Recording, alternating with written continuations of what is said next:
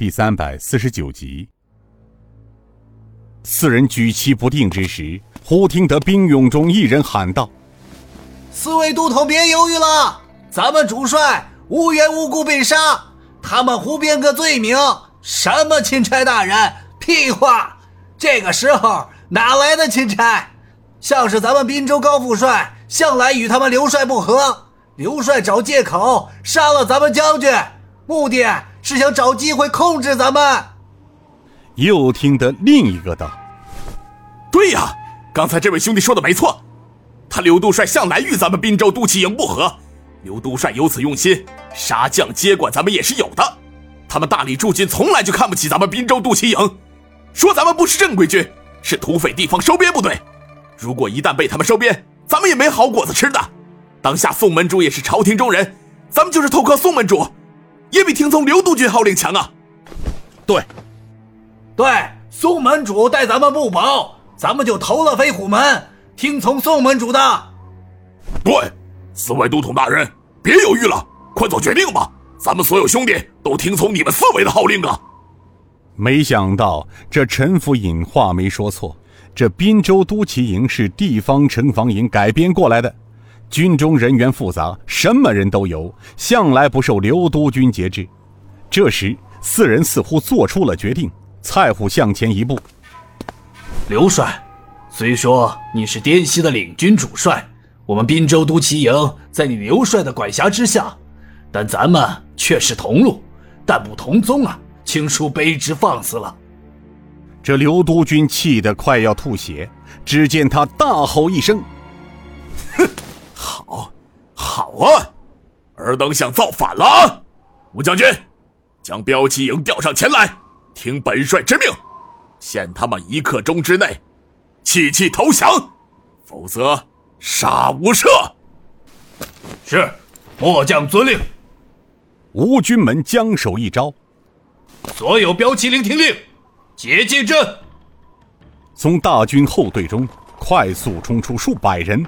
结成剑阵，将手中的弓弩对准了滨州都骑营官兵。此时，只要刘都帅一声令下，瞬间便会万箭齐发。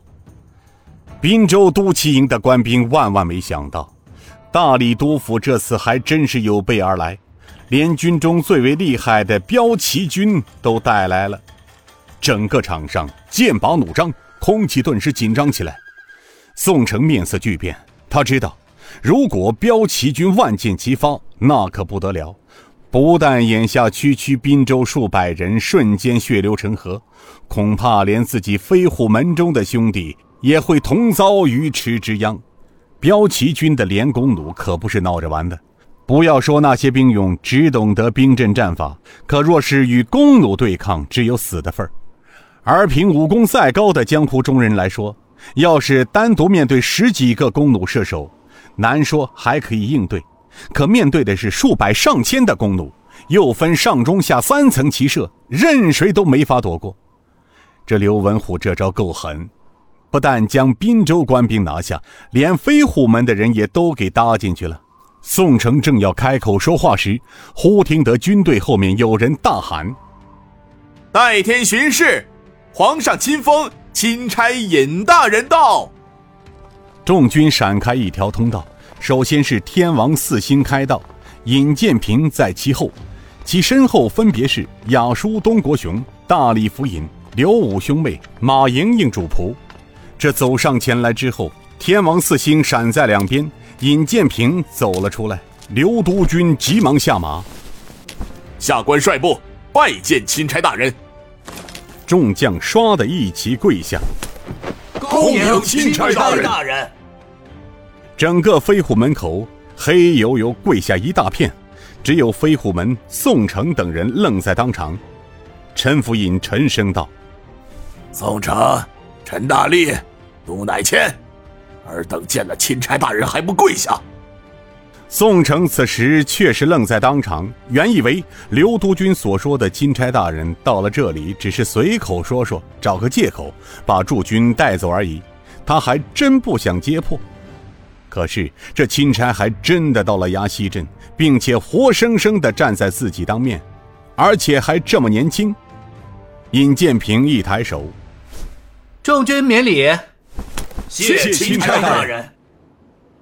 喊声震天动地，刘督军哈哈大笑。怎么了，宋大门主？你以为是本帅诓你呢？啊！钦差尹大人在此。宋大人，你不是称自己是东厂副都统，朝廷的命官吗？见了钦差大人，你们怎么不下跪迎接呀？宋城一脸疑惑地看着尹建平等人，心里暗道：“他是钦差大人，怎么看都不像嘛。”他自认在朝中为官虽然不长，但多少也见过几个钦差，那是多大的阵仗，前呼后拥不说，就跟着钦差的人全都是朝中皇宫侍卫。然而眼前的这位钦差，人太年轻不说，跟着他的除了前面四个中年剑客。这其他人竟是青年男女，他一个也不认识，这到底是怎么回事？可陈府尹及大理几个地方官也随在他的身后。若说这钦差有假，那陈府尹及几个地方官他见过，可不是假的呀。连他们也都跟来了，这到底唱的哪出戏呢？